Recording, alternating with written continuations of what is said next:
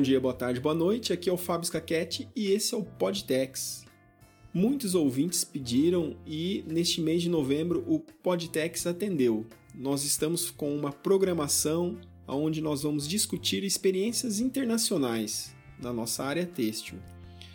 E hoje, no nosso papo de egresso, que marca aí o Podtex de número 26, eu estou recebendo o Guilherme Felipe Platt. O Guilherme ele é engenheiro têxtil, ele se formou aqui na UTFPR de Apucarana e atualmente ele é membro da Câmara de Engenharia de Saxônia em Dresden, na Alemanha. Ele tem experiência nacional e internacional na venda de máquinas têxteis e atualmente trabalha aí com pesquisa e desenvolvimento de dispositivos médicos de artigos higiênicos. Mas antes de nós começarmos, eu vou deixar um recadinho. Você que curte o Podtex, nos ajude a chegar a mais pessoas. Vai lá no Instagram, marca a gente, coloca lá qual é que é o episódio que você mais gostou e marca mais dois amigos lá que ainda não conhecem o Podtex. Nos ajude a atingir um público cada vez maior e maior. Olha, tem muita gente que ainda não conhece o nosso programa e eles não sabem o que estão perdendo, ok? Então eu conto com a ajuda de vocês. Vá lá no Instagram, marque a gente, marque dois colegas lá que ainda não conhecem o nosso programa e indique qual é o episódio que vocês mais curtiram até o momento. Ok? E agora fiquem com o episódio.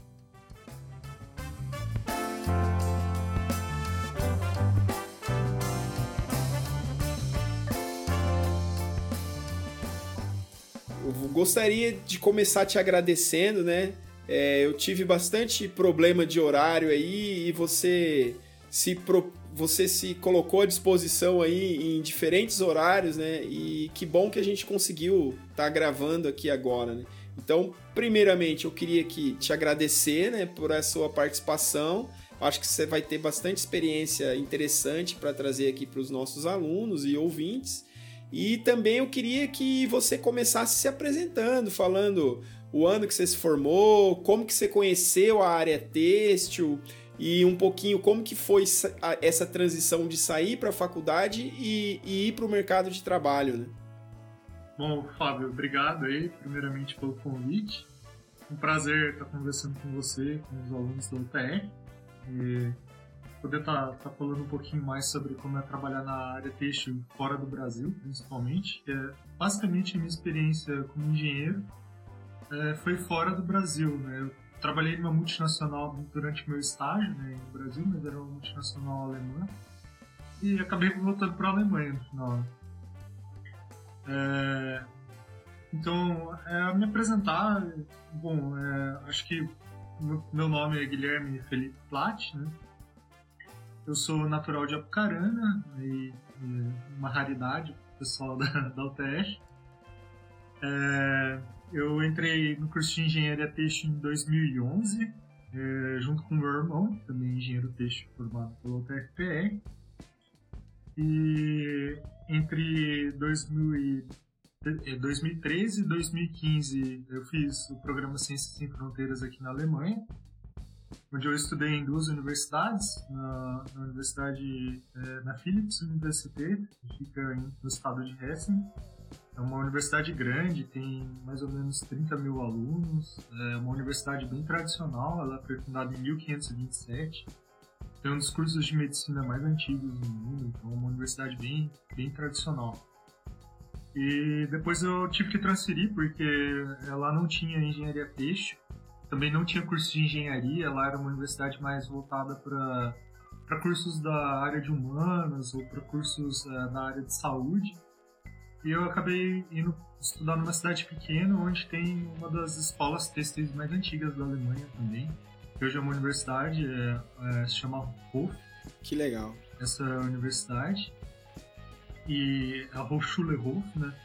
É, ela tem dois campos, o campo em Hof, que é a cidade maior, né, fica na Bavária, no norte da Bavária, e tem um campus menor que se chama Münchberg, que é onde ficam os laboratórios da área têxtil.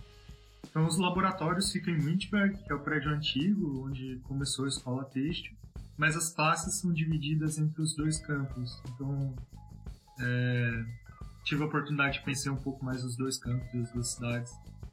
E é interessante que é, tem uma, uma, cultura bem diferente e foi bom ter feito esse, esse tempo aqui na, na Universidade em Wolf, porque depois eu voltei para o Brasil com uma visão diferente da área têxtil, voltei com um foco diferente também no que eu queria fazer, no que eu queria me especializar. E é, eu acho que é basicamente isso a minha apresentação como estudante me formei é, na UTFPR em 2018, no segundo semestre, em agosto. E logo quando eu me formei na UTFPR, é, eu já estava com uma proposta de trabalho para vir para a Alemanha. É, eu fiz estágio no Brasil, é, numa empresa alemã, Trutner. É, fiz estágio na, na, filial brasileira em Curitiba. Lá eu trabalhei na, na área de vendas e na área de projetos, no setor técnico. E lá o Brasil estava entrando numa, numa espiral de crise que estava tornando muito difícil querer ficar no Brasil também.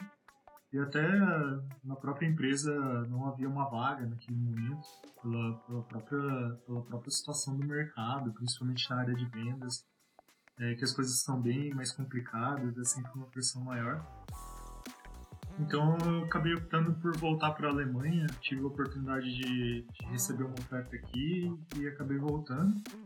Eu trabalhei num, numa empresa alemã, um grupo chamado Peppermint, eu era é, funcionário do grupo.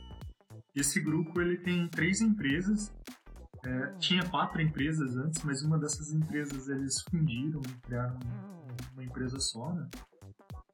E é, todas elas são da, da área têxtil. É, a Peppermint ela é uma empresa da Alemanha que comprou várias empresas têxteis é, da, antiga, da antiga União Soviética, da antiga Alemanha Oriental, que fazia parte da União Soviética, que é a região que eu moro hoje, ainda continuo morando aqui. E porque é, aconteceu quando caiu a União Soviética, é, era tudo estatal e tudo isso acabou é, sendo privatizado.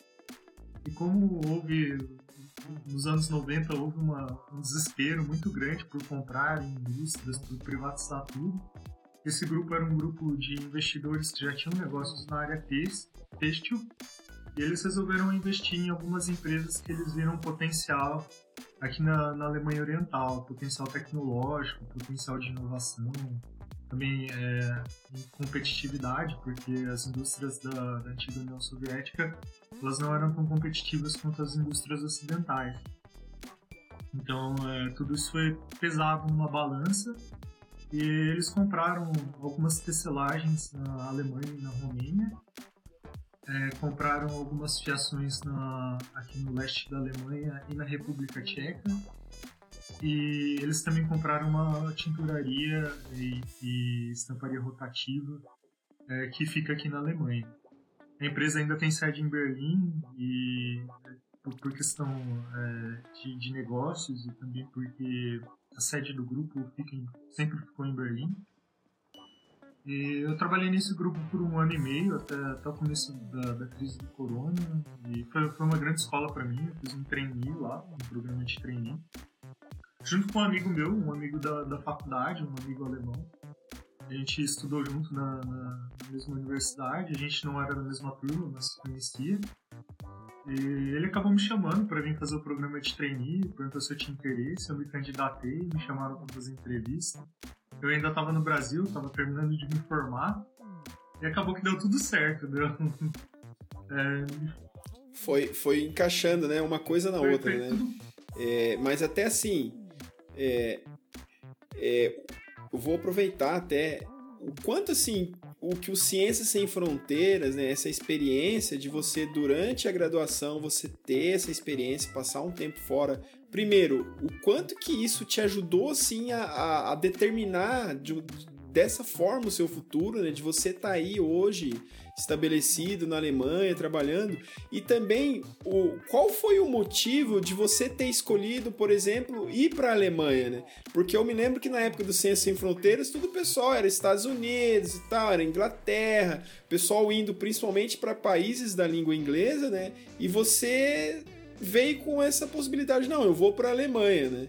Então, primeiro, assim, por que, que você escolheu estar tá indo direto para a Alemanha e o quanto que o Ciência Sem Fronteiras ele te oportunizou você tá hoje, assim, né, construindo essa sua história aí? Então, Fábio, essa é uma pergunta interessante. Muita gente me pergunta isso. É, é, eu tenho uma história interessante com a Alemanha. Eu sempre gostei daqui porque eu sou de uma família de origem alemã e é, eu sempre quis vir morar na Alemanha por um tempo.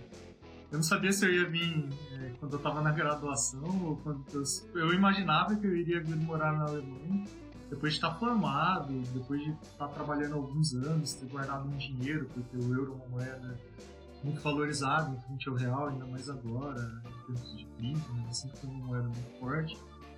Então eu sempre me imaginava vindo morar na Alemanha, estudar alemão, aprender melhor sobre a cultura, depois de estar estabelecido financeiramente no Brasil. E eu entrei na universidade muito novo, eu entrei com 17 anos, com 19 anos eu já estava aqui na Alemanha. E foi uma coisa interessante porque é, eu aproveitei esse tempo que eu vim aqui realmente para me integrar e aprender como funcionavam as coisas do país, como funcionavam as regras, para entender como funcionava a, a filosofia de trabalho, a forma que eles pensam para atuar nas mais diversas áreas. E eu já tinha bastante da cultura alemã, assim, por ver é, até influência dos meus avós, do meu pai. Eu acho que acredito que eles têm uma, uma criação bem alemã em muitos pontos. E isso me ajudou bastante uhum. a me integrar aqui na Alemanha, a ver como as coisas funcionavam. E eu mergulhei de cabeça. Eu, eu estudava alemão por conta no Brasil, mas é uma língua difícil de aprender. É muito caro aprender e eu não tinha como pagar um curso, então eu tinha que aprender por conta. E quando eu cheguei aqui, eu tive a oportunidade de fazer um curso de alemão na, na universidade. E eu aproveitei para aprender realmente bem. Eu, eu tive, tinha, graças a Deus, a oportunidade de é, me integrar bem com os alemães, de ter bastante amizade com alemães e ainda mantenho essas amizades até hoje. O que foi uma diferença grande também de outros intercambistas que eu vi que vieram na, na mesma turma que eu do Ciências Sem Fronteira. E é um, é um desafio muito grande, né? A barreira da língua. E você, e você ultrapassar isso, né? Você, claro, pô, é que qualquer língua, né? O inglês, o alemão, eu creio que seja até mais difícil, mas assim, é, você vai estudar durante muito tempo, né? Você vai estudar sim, o alemão. Sim. Mas você ultrapassar aquela primeira barreira de tentar se comunicar, né? E trocar ideia, e perder aquele medo, aquela vergonha, né? E, e assim, tentar se integrar de uma maneira. aproveitar esse espaço que você teve aí para se integrar culturalmente, né? Para viver mais esse dia a dia, né? Senão a gente fica naquela bolha, né, cara? Só fala em português, né? Ah, vamos juntar só os brasileiros que estão aqui. Exatamente, né? Eu, eu fazia totalmente o contrário, né? Mas não era porque eu tava eh, desprezando a nossa cultura, porque eu acho que a gente tem, tem que valorizar o lugar que a gente veio também, os nossos valores, as nossas? É, o que a gente aprendeu, de onde a gente veio. Mas, é, naturalmente, quando você está vivendo em outro país, é importante você se integrar, né? E falar a língua é um fator muito grande de integração, porque falando a língua você consegue entender melhor como as pessoas agem, como elas tendem a pensar. E eu fazia totalmente o contrário, eu tentava me misturar mais com os alemães para entender melhor, para aprender melhor é, a língua. E isso foi uma coisa muito boa para mim, porque quando eu fui, mudei, mudei de universidade para fazer engenharia Rua, eu tive que ir para lá, né? eu tive que fazer uma prova de alemão que exigia um nível de fluência muito alto. E eu olhei e falei, putz, essa prova vai ser difícil conseguir a nota, porque ou você tirava a nota ou voltava pro Brasil. Na Alemanha é 8 ou 80.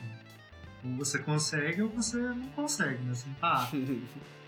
E daí eu estudei, nossa, estudei muito, estudei longo condenado mesmo para fazer a prova. E a prova ela consistia em três fases, sendo que uma, uma prova era uma prova escrita, uma prova era uma prova de proficiência auditiva, você tinha uma prova em texto, daí você tinha que preencher lacunas do texto com regras gramaticais, com palavras que estavam faltando, com terminação de palavras.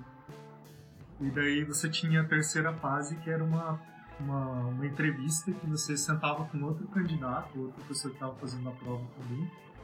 Eles te davam, os examinadores te davam um tema, te davam um texto em alemão, você lia esse texto e você tinha que conversar com uma outra pessoa sobre esse tema. E você tinha que não só se ater ao tema do texto, mas também formar sua opinião de uma maneira crítica. Então era uma prova bem voltada para proficiência de trabalho ou para a universidade mesmo que exige pensamento crítico. Uhum. E eu fui fazer essa prova com muito medo. A prova oral é a prova onde todo mundo reprova. Né? E eu fui fazer a prova e graças a Deus deu tudo certo, tirei uma nota boa, consegui o certificado, que é um certificado que não expira. Então você pode usar ele para trabalhar, para fazer outras coisas também. E depois eu fui fazer a faculdade em Wolf. Quando eu cheguei lá, foi muito engraçado porque eu já falava alemão muito bem. E eu preferia falar em ale ale alemão do que inglês. Eu falo inglês também. Eu fiz escola de inglês no Brasil por muito tempo. Uhum. E eu me sentia mais confortável já nesse ponto em falar alemão do que falar inglês. E hoje, hoje eu nem preciso pensar para falar em alemão. Até sonho em alemão porque eu ouço 24 horas por dia. Ah, você tá inserido direto, né, nesse contexto, você começa a, o raciocínio já, já é natural, né, em outro idioma, né? Porque se, a gente não pode ficar tentando traduzir o tempo todo, né? É, é uma coisa que vai fluindo naturalmente, Justamente. né? Esse é o nível de fluência, né? Quando você realmente não precisa pensar para falar para falar a língua quando eu percebi mesmo quando eu estava fluente quando eu não sabia traduzir as coisas do alemão para português eu falava eu sei o que é em alemão mas eu não sei como que é em português então eu vi as coisas assim lá como é que fala isso mas é isso foi uma coisa bem interessante porque chegando na universidade o meu professor é, foi meu orientador lá era um alemão já de bastante idade, ele já estava para ir para aposentadoria ele estava aprendendo português, né? porque a Copa do Mundo era no Brasil, ele tinha alguns negócios no Brasil no passado, e ele tinha muitos amigos no Brasil, e ele quis me orientar para isso, né? E daí eu falei, não, não, legal, vamos me orientar, e ele fez uma apresentação da universidade no meu primeiro dia, falou 40 minutos em inglês, apresentação perfeita, é, falou que se eu precisasse de alguma ajuda, eu podia é, contar com ele, independente do que fosse. Enfim, quando ele terminou a apresentação, ele me perguntou se eu tinha alguma pergunta. É, na reunião estava eu e outros alunos de outros países. Né? Mas como ele era meu orientador, ele ficou mais focado em mim, né? eu falei que não, respondi para ele que não, em alemão, né? E que ele poderia ter feito a apresentação em alemão, né? Que, que eu falava alemão. Daí ele ficou sem graça tudo, mas ele falou assim que eles estavam todos preocupados porque o curso de engenharia peixe lá é um curso tradicional, mas que não recebe alunos estrangeiros, um curso que é totalmente em alemão. Né? Olha só, cara, que interessante.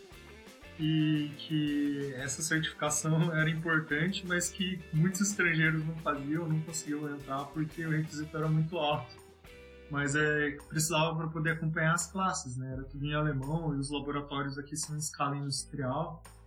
Então você precisa realmente entender, porque muitas vezes é, você está na aula, o professor está explicando tudo em alemão, mas geralmente 30% da carga horária é prática, né? Você tem que ir no laboratório fazer um projeto, um trabalho, ou uma produção, alguma coisa que o professor pede. E você acha assim que se você não tivesse ido para o Ciência Sem Fronteiras, você já estaria? Você disse que tinha a intenção em algum momento da vida, ó, eu gostaria de passar um tempo, de morar na Alemanha, trabalhar na Alemanha e tal. Mas você acha que se não tivesse ido aí no Ciência Sem Fronteiras, você já estaria agora aí? Todo, talvez, né, todo momento de pandemia e tal, você tivesse, ah, vou me arriscar, né? Mas você realmente acha assim que sem o Ciência Sem Fronteiras você já teria adiantado esse passo e já teria tentado a sorte aí em trabalhar na Alemanha? Ah, Fábio, é, dizendo assim, eu acho. É difícil dizer, né? Porque eu tive a oportunidade de vir antes, de conhecer, lógico, tendo uma bolsa acabou ajudando bastante, né? Principalmente na parte financeira. Ajuda demais, né? Pra você conhecer, você se integrar, é, ajuda muito, né? Eu acho assim que eu iria vir de uma maneira ou de outra, como você disse, talvez uma crise, largar tudo e vir. Porque é muito difícil, né, a questão do imigrante, de você chegar num país. Até mesmo pensando no inverso, tá? Pessoas que saem da Europa, da África principalmente, da América Central e vêm para o Brasil.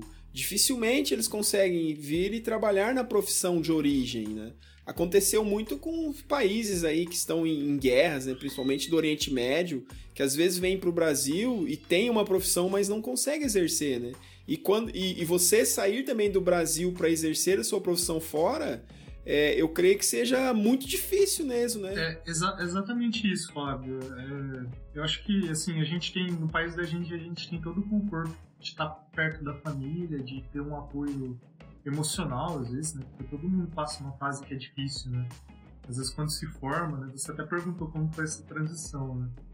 É, para mim foi uma transição suave, assim, porque é, eu saí de um ambiente de trabalho, é, foi durante o estágio, né, de uma empresa alemã que já tinha uma cultura de trabalho muito parecida com a Alemanha, por ser uma, uma filial, e só vim trabalhar no, no país de origem, né? Então, é, eu não tive aquele, uhum. aquela, aquela pressão diferente, né, de chegar e tudo novo, tudo diferente. Até porque a cultura alemã ela é muito focada em formar as pessoas para executar as tarefas bem, é, as tarefas de trabalho bem. E isso é uma coisa que envolve muito o sistema educacional daqui. Aqui na Alemanha eles valorizam ah, muito mais, por exemplo, formações técnicas do que formações superiores, por exemplo. Uhum. É, aqui é muito normal você ver é, jovens assim de 14, 15 anos em uma empresa e falando que quer fazer um estágio e o cara tá na escola ainda, sabe? E daí eles têm um sistema que eles chamam de Ausbildung, que se você traduzir direto é formação, né? Onde é, esse jovem ele vai na empresa durante dois ou três dias da semana, como se fosse um aprendiz, né? E daí ele trabalha na empresa lá por quatro, seis ou oito horas, né? E daí os outros dias ele vai para a escola, né? Para a escola normal, para fazer as aulas normal. Entendi. E essas, essas escolas, muitas das escolas aqui na Alemanha também têm um sistema de formação técnica. Então o cara, às vezes ele fica um ou dois anos a mais na escola, mas ele sai lá com um diploma normal da escola, que ele pode entrar numa universidade, pode é, ir para uma formação superior ou ele já sai também com um diploma de técnico, né? e daí na área que ele fez a formação dele, e daí tem as mais diversificadas áreas. Né? Então, assim, na Alemanha eles valorizam muito isso, então eles são muito de. Uh, os alemães são bem cooperativos, assim, eles pegam realmente as pessoas, eles fazem questão de mostrar tudo. Às vezes parece até um pouco chato, mas eles fazem questão de que você aprenda tudo, desde o trabalho mais chato até o mais uh, legal, assim para você realmente saber como funciona o negócio em si. Então é muito normal você passar pela produção. Tal, talvez uma coisa que se assemelhe assim às empresas maiores, né, ou multinacionais que a gente tem aqui, que você entra e primeiro você tem uma formação mesmo, né? A empresa ela gosta de formar, de te mostrar nos mínimos detalhes como que a operação funciona até você começar a, a chegar em, em cargos para determinadas funções, né? É, fala um pouquinho do que, hum. que você está fazendo agora na empresa que você está trabalhando, como, como que é a sua atividade. É, é interessante, acho que para falar o que, que eu estou fazendo agora, eu tenho que falar o que, que eu fiz antes. Mas. Perfeito. Porque uh, quando eu vim para a Alemanha, eu resolvi uh, me especializar. Eu olhei a grade do curso aqui e olhei a grade do, do curso no Brasil, né, do, do curso de Engenharia Têxtil da UTFPR. Eu olhei as duas grades e eu falei, o que, eu posso fazer aqui que eu não vou conseguir fazer lá? o que, que, é diferente? O que, que, que, vai ser um diferencial Perfeito, cara. Eu acho que esse é o pensamento perfeito. E daí eu peguei as grades, né, e eu olhei assim, falei, putz, tem uma disciplina aqui que eu acho interessante lá no Brasil, mas eu acho que é interessante aqui na Alemanha fazer, que era não tecido. Daí, gestão de projetos, era uma disciplina que eles dão muito valor aqui. Aqui na Alemanha existem até cursos superiores em gestão de projetos hoje. Eu quis fazer aqui também desenvolvimento de produtos, eu quis fazer na Alemanha também, porque eles são muito fortes em desenvolvimento. E daí eu fiz outros cursos da área têxtil, né? eu fiz é, controle de qualidade para máquinas, é, eu fiz tecelagem e daí eu fiz é, dois tópicos, eu fiz um voltado, porque aqui tinha dois focos na universidade, né? Tinha um foco que era voltado para gerenciamento de produção, para desenvolvimento de produtos têxteis, e o outro que era voltado para maquinaria, assim, era o cara que ia lá estudar como funcionava a uhum. máquina têxtil, o processo têxtil para fazer máquina, para trabalhar junto com engenheiro mecânico, fazer teste em máquina, fazer ajuste de partes mecânicas, de componentes eletrônicos para ter um resultado melhor, com uma máquina diferente, com uma máquina competitiva. E eu sempre gostei muito de máquinas, né? E eu falei, putz, vou fazer tudo que der máquina, né? E daí eu, eu conversei com o meu orientador. Meu orientador, ele era um cara é, especialista em, em tecelagem, em preparação para tecelagem, né, que, que eles separam. Uhum. E daí ele também era especialista em, em preparação de fibras é, para tanto para fios quanto para não tecidos, e daí das mais diversas áreas. Né? Ele acabou falando para mim, olha, faz essas disciplinas, então, é, tanto não tecidos quanto tecelagem, não eu, eu falo para você pegar 5, 6 ou 10 matérias, pega essas matérias, pega todos os módulos que tem, tanto os de produção quanto os de, os de desenvolvimento para maquinaria e tudo, porque daí a carga horária fica muito pesada. Né? Se você pegar todos os módulos, é, você acaba tendo às vezes é, 12, 12 horas aulas de uma disciplina na semana. Porque cada módulo são Caramba. 4 horas, né? Então é, acaba pesando bastante, né? Então eu peguei é, essas disciplinas, todos os módulos que dava, né? Eu tive que separar um pouco entre o semestre. Eu acabei não fazendo tantas disciplinas, mas eu fiz bem feitas as disciplinas que eu peguei, né? Para realmente me especializar naquilo. E daí, quando eu voltei para o Brasil, né, é, terminei de, eu estava terminando o curso, surgiu a oportunidade de fazer estágio na Trutcher, né, que fabrica máquina para indústria, para preparação de fibras, né, tanto para fiação quanto para não tecido. Né. E no caso de não tecido, eles fabricam, fabricam linhas completas também, né, todas as máquinas. E daí foi a minha segunda escola, porque eu tinha a base teórica, mas não tinha a base prática, né? E trabalhar em indústria metal mecânica é diferente de trabalhar em indústria têxtil, né? É, sim, sim. Muitas vezes você não vê o processo acontecendo, você vê só as partes da máquina, então é difícil você imaginar é, como aquilo tudo vai juntar, é, vai ser montado e vai funcionar no final. Né? Mas para mim foi uma escola muito grande, porque é, eles também me fizeram passar lá na mesma filosofia alemã, né? passar um mês na produção, trabalhando lá na, na linha de montagem das máquinas. E lá funcionava por lotes, né? então eles fabricavam máquinas diferentes em períodos diferentes. Então eles tinham linhas de produções que funcionavam em tempos que, que as máquinas eram vendidas ou que os contratos eram fechados. E daí eu tinha que acompanhar um pouco de cada produção, assim. Então, é, volta e meia eu estava fazendo as minhas atividades em vendas, né? Eu tinha que descer lá na fábrica para poder ver como montava uma carga. Daí depois, é, passava um tempo, eu tinha que descer lá e ver como montava o passador.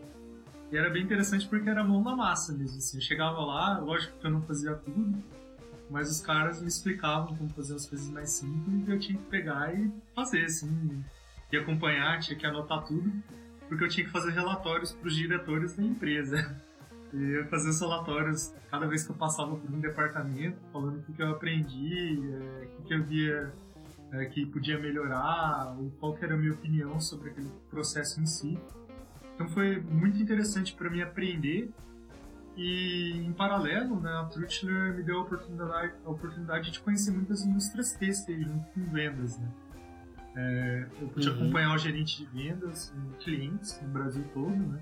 tanto de não tecidos quanto de fiação. E no caso de fiação, eu acompanhava mais o diretor da empresa no Brasil. E assim, é uma oportunidade que acho que é muito difícil um aluno ter, né? Um cara que é um estagiário, assim, de viajar junto com um diretor e com com certeza, vendas. Cara, com certeza. E eu entrava dentro de muitas indústrias no Brasil, né? Então eu entrei, visitei indústrias grandes lá no Nordeste, assim, a TBN, a Este União, que são empresas de fiações gigantescas, tecelagens gigantescas. Né? E em São Paulo eu visitei muitos produtores de não tecido, muitas empresas que fazem automobilístico, que fazem os mais variados têxteis técnicos possíveis, né? E em Santa Catarina, é, as fiações mais regionais, né? as fiações ali que fazem mais fios para malharia, que são é, fiações mais familiares, né? Mas que são empresas bem interessantes também, tem um portfólio bem diversificado, fazem coisas bem assim, bem aquém do tempo que, que, que eles estão, assim, sabe? É, tem uma, eles têm uma visão muito, muito, muito legal ali naquela região, para atender a própria demanda da região. E eles também têm uma visão muito grande de, de investimento nessa região, né? De estar é, tá sempre modernizando as empresas.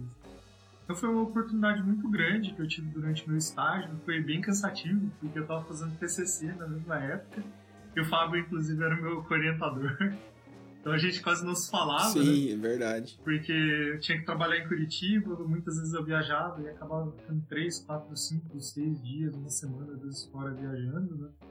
E eu tinha que fazer os relatórios lá dentro da empresa também, tinha que escrever o TCC e volta e meia eu tinha que tentar ir para Pucarana para fazer os testes no meu TCC, então foi uma época bem complicada, mas que me deu uma escola de como gerenciar o meu tempo. e depois de sair da Fruit, né, eu vim trabalhar na Peppermint, e daí, bom, eu já tava sabendo tudo de como fazer para processar as fibras dos mais variados tipos, desde fibra curta até fibras médias e longas, né? E daí eu aprendi a segunda parte, né? Porque antes trabalhava muito com fio e não tecido, né? mas mais com a parte de fibras. Com fiação sabia muito bem as coisas ali, né? Para sistema curto, né? São fibras de até 50 milímetros. E daí chegou na Peppermint eu falei, putz, legal, né? Fiz a entrevista e tudo, e daí eles, pô, você trabalhou na Fruit, essa bastante de fio, a gente tem uma fiação, ó. Eu, ah, que legal que você tem uma fiação, eu sei bastante coisa. Eles, é, mas é uma fiação de lã, né? E a gente não fala muito de lã no Brasil. Né? Praticamente tem poucas empresas, duas, três empresas no Brasil que trabalham com fibra longa, né? Com acrílico, lã, Principalmente a Paramount, né? É, no Brasil é principalmente a Paramount, né? E lã, lã é uma coisa bem especial, né? Porque a, o processo é totalmente diferente, né? De fibras curtas, né? O processo de limpeza, de paralelização das fibras, o próprio processo de conversão da, das fitas é, em, em, pavio e depois em uhum. Um processo mais longo, um processo Preparação, mais né? custoso. E nessa empresa, né, que é a Zwickauer Kangar, uma empresa tradicional, uma fiação que tem 180 anos. Então é uma fiação assim que já viveu e passou de tudo. é, eles têm um know-how muito grande, né? É uma das únicas fiações de lã que ainda permanecem aqui na Alemanha. E foi muito interessante porque lá eu pude aprender o processo de, de fiação de fibras longas. Né? Então hoje, pelo menos para fiação, eu consigo falar com segurança de quase todos os sistemas de fiação possíveis e imagináveis, tanto em filatório quanto em preparação de fibras. E lá eu, tive, eu comecei no desenvolvimento, eu fiquei um pouco no desenvolvimento, só que a empresa chegou para mim depois de um tempo e falou: olha, a gente está querendo desenvolver um mercado novo, é, eles queriam ir para o sul da Europa, para Portugal e Espanha, eu tinha negócios na Itália e como eu falo português e alemão praticamente perfeito, eles me deram essa incumbência de, de ir fazer. começar o mercado mesmo, que é uma coisa muito difícil, né? Você começar a atender um mercado com uma empresa que vem de fora. Né? Porque principalmente Portugal é um, é um país que tem muitas indústrias têxteis, né? Tem algumas fiações de lã lá, com o Grupo Paulo de Oliveira, tem é, outras uhum. empresas menores, né? E na Espanha também tem, tem mais empresas assim espalhadas, tem algumas fiações ali na região de Alicante, na região de Barcelona. E então você tem uma competitividade maior, principalmente por preço. Né? E muito, muito que é feito ali vai é, muito que é feito ali vai para Zara, para Inditex, né, para esses grandes que negociam em preço. Né? E a Alemanha é, tem uma filosofia diferente, né? Que é muito voltado para inovação, para qualidade, que hoje é uma obrigação, na verdade, né?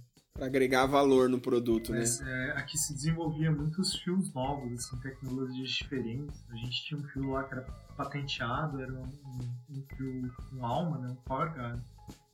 E esse core yarn, que é um fio que tem alma, né? É, geralmente ele tem um filamento e você recobre ele com um fio fiado, né?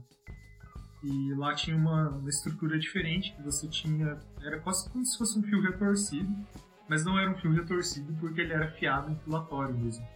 E você tinha a sobreposição é, da, da parte de fibras, né, mas você tinha algumas partes espaçadas com filamento. Né? E essas partes que tinham filamento, elas ajudavam o fio a ter mais resistência à abrasão, resistência ao atrito. E isso para fazer testes técnicos era muito bom, assim, né? principalmente para fazer roupa de proteção individual, ou então para fazer assento, né, que era um grande negócio dessa empresa, era fazer é, fios para fazer assento de avião, para fazer assento de, de carros é, mais caros, assim, né? a gente fazia fio para era uma mistura de lã e linho, é, e para fazer uma série de, de carros da Mercedes e a gente fazia basicamente os fios também para fazer assento de companhias aéreas. Né? Fazer, é, cada companhia aérea tinha, tinha um, um, banco, uma cor. E a lã é interessante porque você pode fiá-la em cor, né? Você é, tinge as fitas né, em meados ou em armários. Né? E a partir do momento que você tingiu a lã, você pode fiar ela em cor. Daí a, a lã, quando ela é fiada uhum. com as fitas tintas, né? Você pode mesclar ela com outras fibras, né? Com poliamida ou poliéster, ela mantém um efeito melange, assim, né? Um efeito mesclado. E isso é um aspecto que, que geralmente quem compra fio de lã gosta bastante, né? Porque ele dá uma aparência diferente pro fio, o brilho é diferente. Mas Sim, Foi sim. uma grande escola também, pra, porque eu aprendi muito sobre fibras diferentes. Lá a gente trabalhava com muita fibra técnica, porque um dos mercados grandes era, era fazer roupas de produção individual. E eu atendia bastante esses clientes em Portugal, né? Então eu trabalhei com fibras muito diferentes, com aramida, com fibra estática, com acrílicos resistentes à chama, com viscoses resistentes à chama, com fibras de basalto, que é uma fibra de origem mineral, né, que em alguns lugares está proibida porque é cancerígena, mas com coisas assim uhum. bem diferentes, né? E foi muito bom para aprender mais ainda sobre fibras. Eu acabei me especializando mais por ter contato com as fibras. Também por aprender sobre o processo de tingimento né, das fibras. Porque lá a gente tingia tanto as fitas, né, as fibras, quanto cones, né? Eles têm a possibilidade de fazer tudo branco, né? Coloca em um cone vazado e depois tinge os cones, né? Só que daí você tem problema, por exemplo, se você tem mesclas, né? Porque os corantes são diferentes, eles montam de forma diferente na fibra. Então você tem lã e poliéster, por exemplo, é um processo que para você é, tingir em cone é possível, né? Você tinge primeiro é, o poliéster, depois você tinge a lã, né? Só que não fica muito bom porque você nunca vai conseguir uma solidez ideal daí você tem que fazer muitas vezes com temperatura reduzida, ou às vezes mudar é, o tempo de processo, né? E isso é uma coisa bem interessante também. E para trabalhar, por exemplo, com têxteis é, que iam para fazer equipamentos de proteção pessoal, né? principalmente uniforme né, de empresas de gás e petróleo, é lógico que os clientes querem manter o uniforme é, intacto, né? ou pelo menos é, durável por o maior tempo possível, né? Então eles não querem ter problema de solidez ao longo do tempo. Eles querem que o uniforme continue na mesma cor lá por depois de vários ciclos de lavagem, que você tenha solidez a, a, a fricção também, que a gente conseguia fazer com fios, né, com, esses fios especiais. Então, é, é, em vendas, eu tinha sempre que ter aquela maturidade, né, para uma venda técnica, de chegar no cliente, entender exatamente o que, que ele, o que ele precisava para chegar no desenvolvimento ou na produção e falar o que tinha que ser feito. E é, quando você fala principalmente em fibras assim que são especiais, né? por exemplo, o Beltron é uma fibra muito cara, né? Uma fibra estática é, entre 75 e 130 euros o quilo da fibra. Então, se você coloca 1%, que geralmente é bastante, né? Um fio ou 2% no fio, você varia às vezes é, assim, um euro no valor do fio. É, então, uhum. isso é muito. Não, e, e eu acho que é uma coisa interessante que nesse seu desafio vem assim, trabalhar com vendas e é uma coisa que a gente não sai preparado da faculdade, né, cara? Você não, você não fez uma disciplina, você não teve um preparo especificamente para trabalhar com vendas, né? Então, assim, é, pelo, que, pelo que eu estou entendendo assim, da tua trajetória, é uma coisa interessante é que você teve assim, bastante oportunidades de aprendizagem, né? Uhum. As empresas que você foi frequentando, elas foram te preparando, elas foram te dando um know-how, mas também foram te dando um desafio à altura, né? E, e você entrar nessa área, né? É, é, a gente tem assim, talvez no Brasil a, a gente tem um mercado maior, né? Uhum. Para então a gente tem um mercado que busca só qualidade, um mercado que busca só custo. Agora, quando a gente entra lá na Europa com esses grandes grupos, né, por exemplo, Inditex que você falou, que briga muito por preço, que, que, que acima de tudo é o preço, né? Então concorrer com empresas asiáticas, por exemplo, que estão entregando para eles lá, você vindo de uma empresa que é a tradição é trabalhar um pouco mais um controle de qualidade, um controle melhor de matéria-prima, e você tendo que desenvolver tudo isso daí ainda para conseguir fechar a venda, né? Eu creio que tenha sido assim, um desafio muito difícil. E, e, base, e junto com isso também, quais, quais outras, assim, o que, que você pode trazer de em termos de, da, da capacitação mesmo, de desafios que você foi enfrentando, né? Além desse de venda, o que mais de desafio que, que foi difícil, assim, de você no início enfrentar, hum. né? Porque quando, a gente sai muito cru, né, da universidade, sim, sim. né? A gente sai muito, a gente sai com conhecimento básico, né, com o conceito básico das coisas, né?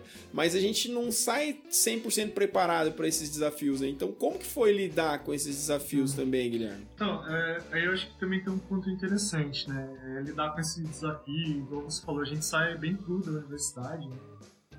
É, teve um ponto é, bem legal durante o meu programa de trainee nessa empresa, né, na Catalunha, é, o trainee lá era focado para formar para formar mão de obra é, para assumir posições de chefia né, a médio e longo prazo.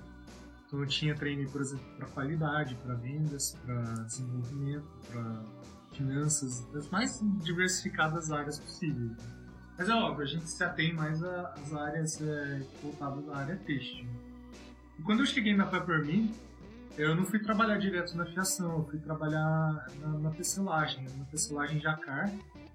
E eu tinha acabado de fazer meu TCC, né, em tecelagem, então eu tava manjando bastante, assim, eu fiz os módulos técnicos aqui, então eu já sabia como as máquinas é, pareciam, como elas funcionavam, uma ou outra coisa eu já sabia fazer na máquina, assim, ninguém precisar perguntar pra mim E eles me deram um desafio bem grande no começo, uhum. que foi eu cheguei lá, né, e, e tinha uma engenheira, ela já estava há muitos anos lá, estava mais de 30 anos na empresa, e ela acabou adoecendo e pedindo uma licença.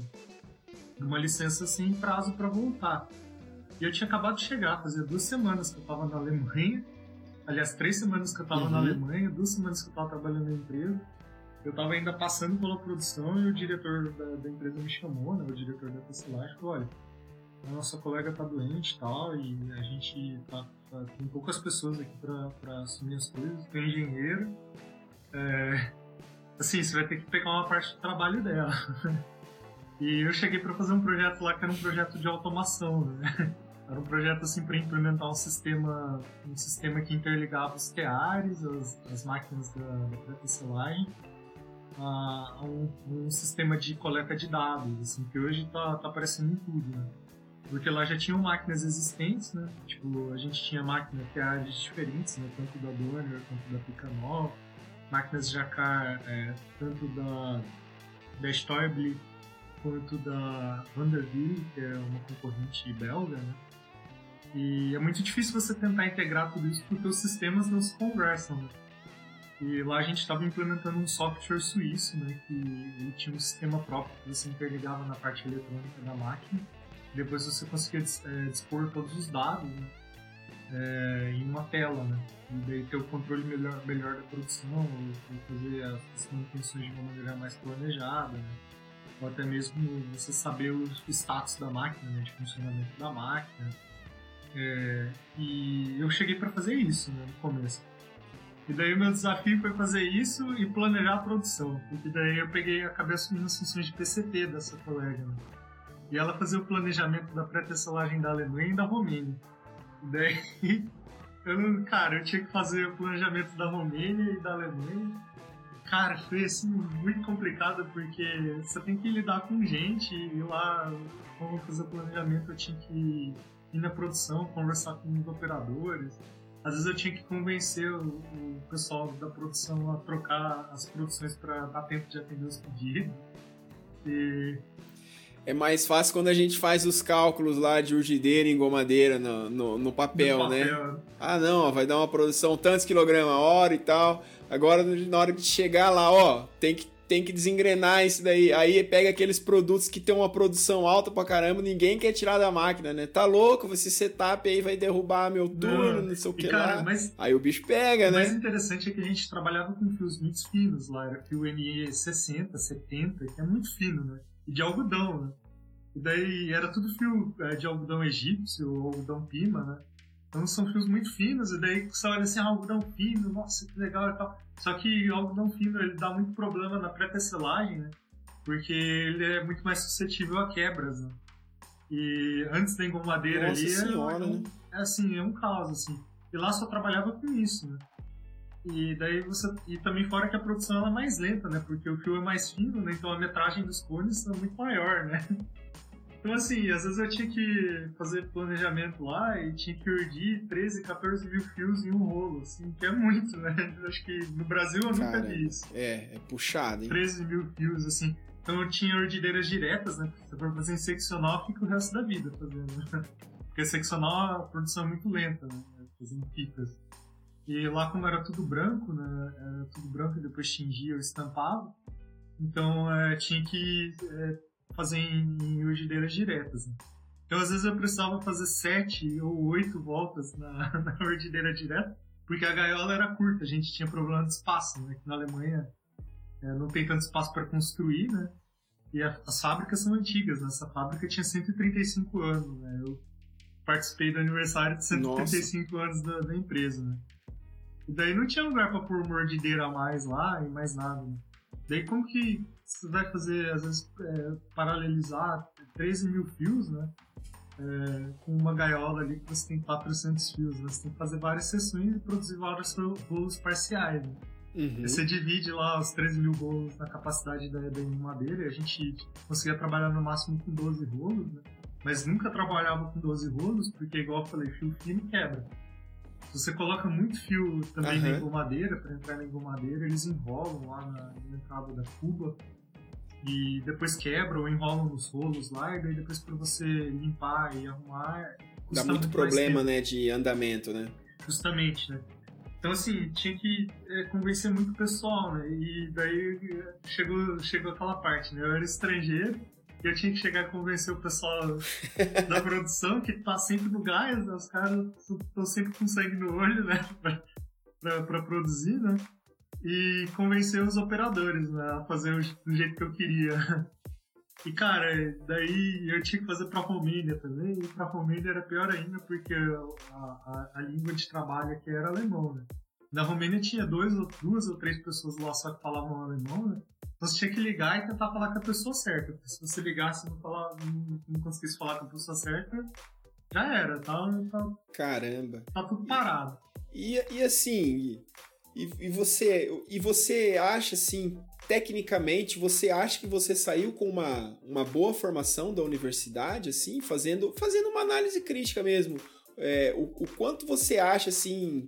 É, claro, a gente sai sem a experiência prática, uhum. né? Mas, além de tudo ainda, você passou um tempo aqui, você teve, embora a Trustler tenha uma cultura alemã, mas era uma empresa no Brasil, né? Então vivenciava muita cultura do Brasil. Então você teve essa oportunidade de passar numa empresa é, no Brasil, vivenciar um tempo aqui que fosse do estágio e depois vivenciando aí o, o seu trabalho nas empresas aí na Alemanha. É, o que, você acha, assim, em termos da bagagem que você trouxe na universidade que te ajudou aí é, no dia a dia? Mas também o que, você acha que falta, que faltou também, né? Pra gente não ficar só chovendo no molhado, né?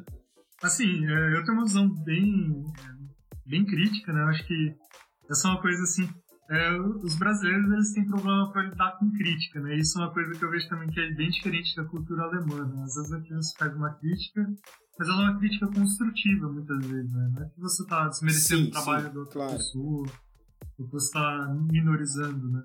Mas é, geralmente as pessoas fazem críticas construtivas, né? E, assim, eu vejo da UTF, a UTF tem uma formação muito boa, assim, principalmente na forma como os conteúdos são passados, né? Óbvio, nem tudo é perfeito e nem tudo é, é, corre da melhor maneira possível, né? É, o, principalmente o campus né, em Apucarana, o curso de Engenharia Peixe é um curso novo, é um curso que tem 10 anos, né? Então não uhum. dá para você querer comparar uma engenharia, um curso que tem 10 anos, um curso que ainda vai fazer 10 anos, né? Tem 9 anos, com um curso que tem, por exemplo, 130, 180 anos, né? É, sim, sim. É, é, muito difícil você comparar o know-how e comparar também a infraestrutura, né? Em termos de Estrutura, exatamente. De, de, longo prazo. Mas assim, eu vejo que a UTF ela tem, ela tem muito potencial, né? E ela forma muito bem é, os alunos, principalmente para trabalhar com, com desenvolvimento, para trabalhar é, com gerenciamento, né? E eu acho que principalmente a parte de gerenciamento vem dada a grade de produção, né? Essa grade de produção, é, muitas uhum. vezes a uhum. gente não dá muito valor, né? A gente meio que fala assim, ah, matéria de produção, né? Enche o saco, é mais chato de ficar tendo aula, porque são matérias mais teóricas, né? Não tem quase nada prático, né? Não é tão visível, uhum. né? Igual as matérias é, específicas, né? Que você consegue pelo menos ver um vídeo, ou enxergar um processo acontecendo, né? É, então, assim, acho que essa parte da grade de produção é um grande diferencial do curso em si. Eu acho que nem todas as matérias são necessárias, mas eu acredito que muitas das disciplinas que nós tem, é, temos na, na grade, elas são é, um diferencial muito grande para o engenheiro têxtil. E a indústria têxtil, é, assim, por ter trabalhado com máquinas e ter trabalhado com, com gerenciamento de produção, com BCP, é, eu vejo que é, a indústria têxtil é uma, uma, indústria que ela tem um, ba um baixo grau de, de, automação e ela também tem uma baixa é, flexibilização de processos, né? São processos que você não consegue executar em outras tecnologias, em outras máquinas, ou utilizando outros recursos, né? Você precisa muitas vezes de é, capital humano, né? de pessoas fazendo aquilo. E acho que o maior exemplo disso é a confecção, né? Que tudo é manual. Mas é, em outros processos, uhum. como tecelagem e fiação, muita coisa ainda é manual, né? Então, se você vai encher, por exemplo, uma gaiola de mordideira, não tem como você criar uma máquina lá que vai colocar o fio, tirar a ponta, passar nas lamelas e inserir lá no. mas, mas, sabe, é, pelo texto ser tão dependente dos processos manuais, é que vem a importância, cara, do PCP, dos setups, hum. de você saber programar bem uma linha para você reduzir o, o, número de setups e aí você vai trabalhar, né, nesse setup para melhorar é, a, o operacional, né, a parte operacional do setup, para você ganhar em termos de produtividade, né? Hum. E, e, só que isso a gente acaba aprendendo quando a gente cai mesmo no chão de fábrica e começa a lidar com esses problemas, né? É engraçado, é, assim, é, é importante seu feedback, porque até uma visão que nós tínhamos, eu até falo com a, com a professora Isabel, né? Às vezes a gente conversa a respeito, eu falava, nossa, Isabel, no começo é, a visão de engenheiro texto, assim, a gente quer. Não, vamos tirar isso daqui da grade, vamos reduzir essa parte de produção. Tem muita disciplina de produção. E hoje, é, depois de todos esses anos, de muitas turmas já no mercado de trabalho, o feedback que a gente recebe do mercado de trabalho, dos gestores, principalmente, é muito positivo e isso hoje é o que traz um diferencial para o nosso curso. Uhum. É, embora você tenha um conhecimento base ali a respeito dessa parte da engenharia de produção, mas é, fatalmente quando a gente cai na indústria têxtil e pega essa realidade, por já ter um mínimo preparo nisso, acaba ajudando é, os nossos alunos, assim, os egressos a se destacarem já de uma forma até rápida assim na empresa, né? Por já ter esse conhecimento, principalmente de um planejamento e controle de produção. É, Guilherme, nós estamos com um tempo assim já uh, esganando aqui, né? Só que eu queria que eu não queria encerrar sem você falar um pouquinho da, da do seu cargo atual ah, hoje, exatamente. do que, que, você faz hoje. Eu falei um pouco de tudo e não falei, né? Então, Fábio, não, mas aqui a ideia é a gente falar um pouco de tudo mesmo. É, é, é trazer várias questões, assim. É uma conversa mesmo. É, é aproveitar a oportunidade, né? Falar. É, bom, o trabalho em si né, foi muito bom no começo, né? Principalmente trabalhar. Como eu falei, eu comecei na, na parte comercial e eu acumulei ali uma experiência legal né, na parte comercial. Aí vim para a Alemanha, cheguei aqui fui fazer gerenciamento de produção, trabalhar com PCP, tecelagem. Daí acabei indo para vendas de novo dentro da mesma empresa, né? E, cara, eu tava um pouco infeliz, assim, no que eu tava fazendo, porque, assim, é uma área interessante é pra, pra quando você tá, tá, trabalhando, assim, você aprende muita coisa, você conhece muita gente, você vai para muito lugar. Mas é uma área muito desgastante também, é, tem um estresse muito grande, né? É, tanto por pressão de cliente, pressão de chefe, de colegas, né? você está o tempo todo pressionado e você não tem um tempo seu, assim, uhum. você vive em função do trabalho, né? Você, tá sempre, você tem que estar sempre disposto né, o trabalho. E, assim, acho que quando a gente é novo é muito legal fazer isso, porque muitas vezes, é, igual meu chefe na Frutiler falava assim, ah, quando não tem família, não tem filho, é mais fácil, né? Você tem que aproveitar essas oportunidades. Né? É verdade. Mas, cara, eu fui pro Brasil de férias no fim do ano e eu já tava pensando, né? Falei, putz, acho que esse ano eu vou terminar o meu programa de trainee, né? Eu tinha um contrato de um ano e meio, né? Era, estend... É, era possível estender até dois anos e daí depois eu tinha que assumir uma função lá. Mas daí acabou que veio a corona crise, né? Começou a crise da corona e aqui na Alemanha, na Europa, foi muito forte no começo. Né? E entrou um lockdown pesado.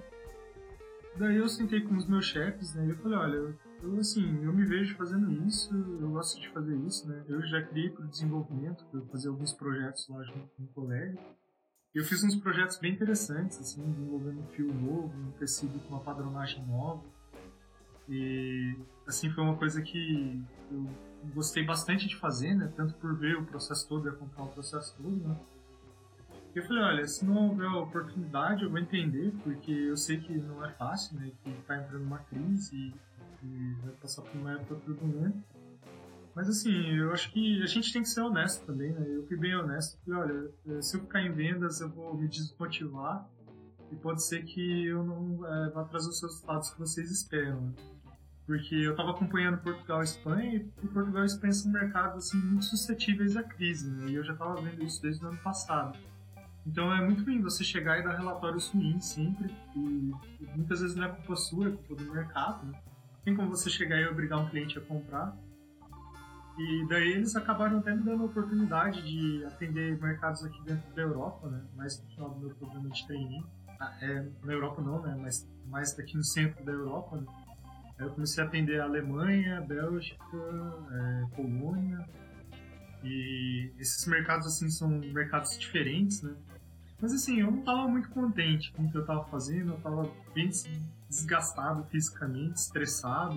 Uhum. Porque quando você está longe da família também, você tem que ter uma maturidade emocional muito grande, né? É, trabalhar fora, morar fora, exige muito isso, né? E ainda mais sozinho, né? Que eu dependo de mim mesmo, né?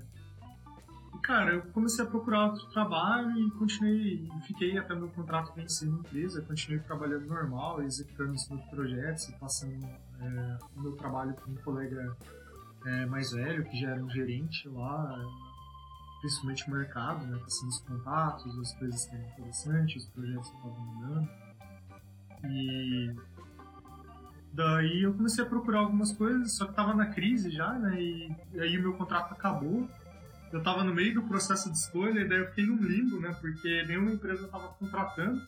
Aí eu terminei meu contrato em maio e eu fiquei, putz, agora eu saí do meu trabalho e eu tô desempregado, né? Eu falei, putz, tô desempregado. A realidade é essa, e tá numa crise, eu vou ficar desempregado, vou voltar pro Brasil, o que, vai acontecer? Daí eu pensei, putz, deu trabalho vir pra cá, deu trabalho me acertar aqui, porque é, quando eu vim para a Alemanha, o euro subiu muito, então foi, foi difícil vir, né? Eu já tinha uma reserva financeira, que eu trabalhava no Brasil e guardei dinheiro durante esses anos para vir começar né, aqui.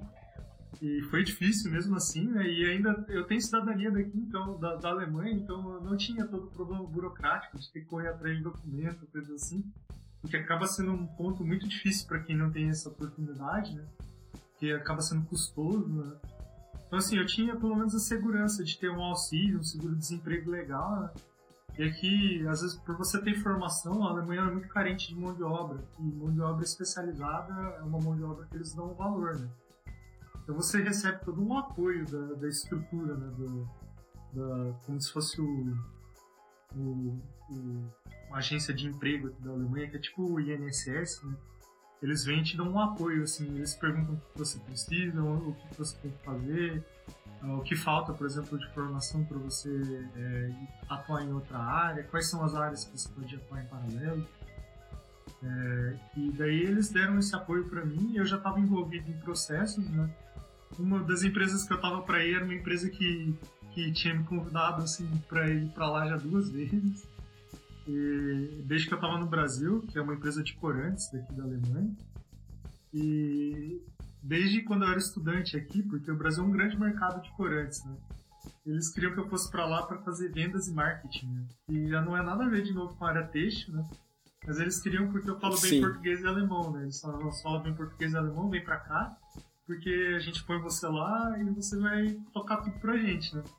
Eu falei, putz, vendas e marketing de novo, né? Era uma proposta interessante, assim. Eu já tinha experiência na área, eu já ia chegar com um cargo bom lá, mas era exatamente o que eu tava querendo não fazer, né? Eu já tava saindo da empresa que Você eu tava. tava. tava tentando sair disso, Porque né? eu não queria fazer isso, né? Daí eu falei, ah, vou tentar. Daí outra empresa que tava dando pra mim era um fabricante de máquinas também, de preparação para criação e, e também de máquinas de criação. E era uma proposta interessante também, mas eu pensei daí no aspecto crise, né? Porque empresas metais, metal mecânicas e ainda mais é, B2B, né? Que vendem só para empresas, né? Business, business to business, elas são mais suscetíveis a crises, né? Ainda mais em crises globais que envolvem todos os mercados. É, a gente vê que elas têm é, mais problemas financeiros nesses tempos e você acaba tendo uma pressão maior e elas muitas vezes não pensam na hora de cortar custos, né? Então, ali você tem, tem um Exatamente. risco maior, né? É muito legal trabalhar com máquina e tudo, mas você tem que pensar nesse ponto também, onde você vai salvar, onde você vai conseguir ter uma carreira a médio e longo prazo. né? E daí a terceira empresa, eu queria continuar aqui no leste da Alemanha também, né? Porque eu já estava instalado aqui, tem muitos amigos aqui, né? Aí é a empresa que eu tô atual, que se chama Ontex, é uma empresa belga. Primeira vez que eu não tô trabalhando com uma empresa alemã. Mas é, eu vim. Eu fiz o processo seletivo deles e foi um processo longo, foi bem moroso, assim, fiquei quatro meses no processo seletivo. Tinham mais pessoas concorrendo nesse processo seletivo. E a Ontex é uma grande produtora de artigos higiênicos. Ela produz muitas fraldas, é, a Ontex também produz é, é, absorventes femininos, tampões, que é o departamento que eu, que eu sou inserido. Né? Tampão é tipo OAB, né? OAB é a marca, né? mas é o tampão é aquele é, absorvente interno. E mais recentemente também máscaras cirúrgicas. Né? É, tem uma linha nova que fica na sede na Bélgica. E a Ontex é uma empresa bem diversificada, né? ela tem produção em 19 países, né, ao redor do mundo. Tem produção inclusive na África, com duas plantas novas, uma na Etiópia e uma na Argélia. E eles abriram duas plantas novas também na, na Europa, não, acho. Uma é na, na Ásia Central, que é no Paquistão, e a outra na Polônia, que não fica muito longe daqui, aqui é quase na fronteira com a Polônia, são 30 quilômetros da Polônia. É, e tem produção no Brasil também, né? Aí, aí no Brasil fabricam fraldas. Então, assim, foi muito interessante porque daí eu vim para uma área totalmente diferente, né? Uma área assim que. É, antes eu estava trabalhando com fibra, fio, tecelagem tradicional e daí caí numa indústria é, de materiais higiênicos e médicos, né? Dispositivos médicos. Tampão, Ah, e, e, vai dando. E você vai ampliando né, um leque, né? De, você vai aprimorando o conhecimento, né? Vai aprendendo áreas diferentes, né? Exatamente. E daí eu vim trabalhar no departamento de tampões, né, aqui na Alemanha, porque eu me candidatei e foi bem interessante porque durante o processo seletivo eles, é, eu tive que fazer vários, eu tive que fazer é, aquelas várias coisas que eles pedem né, para você falar de você, porque aqui eles contratam muito mais por perfil do que é, muitas vezes por conhecimento técnico ou por coisas assim. É lógico que isso pesa e pesa muito, né? É porque vai ter a questão da formação depois, né? Você vai ter a oportunidade de se formar na área. né? Exatamente, né? E é engraçado é que na, é, daí eles é, pediram para mim fazer uma apresentação, eles me mandaram alguns tampões diferentes, assim, por correio, né? E daí eles falaram, ó, é, a gente tá mandando uns tampões para você por correio, você tem uma semana para fazer uma apresentação é, falando como, explicando como você imagina que esses tampões são produzidos e é, para falar o que você acha que pode melhorar neles, porque a vaga era para R&D, né, para Research and Development, é, pesquisa e desenvolvimento, né. E quando chegou os tampões é, da minha casa, né, eu peguei, comecei a olhar, daí, pô, a gente que é engenheiro têxtil, a gente bate o olho, pega um isqueiro, queima pra ver o que é, como é que tá as cinzas ali, né, e já fala, né. E daí o tampão ele ainda tem um fio, né, que é para remover o tampão interno, né, o absorvente interno. E tem um fio, né, que é para remover, então a gente olha ali, a gente olha, quem trabalha com criação bate o olho sabe o que, que é, que fibra que tá mesclada, como foi feito o processo. E como eu fiz uh, não tecidos também, e querendo ou não, a construção tampou um processo de não tecidos, né? bati o olho ali e falei, putz, eu acho que é assim, assim, assado, né? Mas a máquina que fazia o tampão, como era feita a consolidação do tampão no formato, eu não tinha ideia, nunca tinha visto. E é um processo muito fechado, são poucas empresas que fazem isso ao redor do mundo. Então é um processo assim que é muito difícil você conseguir informação. Você vê como é uma máquina dessa, assim, as empresas não expõem muitos dados, né? Porque tem muito segredo industrial envolvido também. E foi bem interessante porque eu fiz a minha apresentação, né? Com meus conhecimentos prévios, né? De, de fiação. E daí eu falei lá, por exemplo, é, que tinha que cardar, que tinha que paralisar as fibras, que tinha que limpar antes, por exemplo, que tinha que fazer alvejamento, expliquei qual era a diferença dos processos de alvejamento, como era feito, é, expliquei como, era, como eu achava que era inserido o fio, né? Fiz essa apresentação e apresentei. E daí foi tudo por Skype, né? Por causa do corona e também porque a empresa é global, né? Então os chefes ficam na Bélgica, daí tem os colegas da Alemanha, né? E daí eu terminei, né? Daí eu falei, putz, agora tenho que esperar, né? Daí o meu chefe é um francês, né? Ele me ligou e falou, olha, é, eu queria convidar você para ir, na, pra, pra ir na fábrica na Alemanha, eu vi que você mora aí perto, né? Viajando o mapa e tudo, né? Vai um dia lá e tal, eu vou, vou tentar ir pra Alemanha também, porque eu tava tudo no meio do lockdown ainda, mas ele conseguiu ir pra Alemanha. E daí a gente faz uma visita, a gente conversa os próximos passos e a gente vê se for pra frente como é que vai ser. É, aí, cara, foi bem interessante porque eu fui na fábrica e daí eu entrei e eles foram me mostrar os processos. E era exatamente o que eu tinha descrito. E eram as máquinas assim que eu tinha trabalhado, ou na Plutner que eu tinha vendido já, ou eram máquinas já que eu tinha visto na universidade. Só a máquina do tampão que era diferente mesmo, assim, era a única coisa que eu não sabia. Uhum. Até que brinquei, massa. né? Porque daí, como lá são duas, duas línguas de trabalho, né? Alemão e inglês, né? eu tive que fazer uma apresentação lá para pra, as diretorias e para os gerentes, né? Daí foi tudo em inglês, a apresentação eu não estava muito confortável porque meu inglês estava totalmente enferrujado, né? Tava só falando alemão, alemão, alemão, daí voltar para inglês e mesmo estando na Alemanha, daí meu chefe, não, não, se você quiser, pode falar em alemão, né? Porque eu falo, eu entendo bem, falo também, mas faz aí, né? Eu comecei a conversar, cara, com um cara bem novo, assim, tipo, 40 anos, né, jovem, assim, ele veio e começou a conversar comigo, né, depois do processo todo, né. E a gente ficou uns 40 minutos conversando e eu falei de clientes que eu tinha visitado nas outras empresas, de coisas que eu tinha feito de desenvolvimento e tudo, né. Ele era o diretor de empresa, cara, eu não sabia, assim, era o diretor aqui na Alemanha. Caramba. Deu, cara, cara, gostamos de você, eu acho que vai dar tudo certo, a gente dá uma resposta e acabou dando certo e comecei a trabalhar com desenvolvimento aqui. Que massa. Estou bem contente, assim, é uma área diferente, estou aprendendo ainda, né? É uma área que tem muita regulamentação e muitos mercados, né? principalmente na América do Norte, na Austrália, é, tampões são considerados é, dispositivos médicos, então é tudo regulado por, pela NDA, né? O FDA, né? Que é Food and Drug Administration, aliás. E a FDA ela tem muitas regras, né? Você tem, recebe um número chave quando você licencia um produto. Só que para você licenciar esse produto você tem que fazer uma série de validações. E além de fazer essas validações na produção, você tem uma série de auditorias, tem que ser certificado. Então é um processo assim bem longo, ainda estou aprendendo. Muito da parte técnica, estou tranquilo por, por ser engenheiro peixe e saber entender bem como funcionam as coisas e pelas experiências prévias. Mas uh, tá sendo interessante, uma boa escola para mim.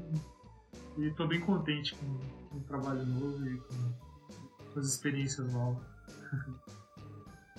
Legal, cara. A gente continuaria um bom tempo aqui, mas vai chegando uma hora que a gente tem que encerrar né, a nossa conversa. É, eu, então, antes de, de. Ah, uma coisa importante. É, quem quiser te contatar aí, como que, como que acha o Guilherme aí? Como que pode entrar em contato contigo? Cara, eu acho que o jeito. Cara, eu sou um cara assim, bem reservado em vários pontos, né? Mas acho que o, o jeito mais fácil assim, de me contatar.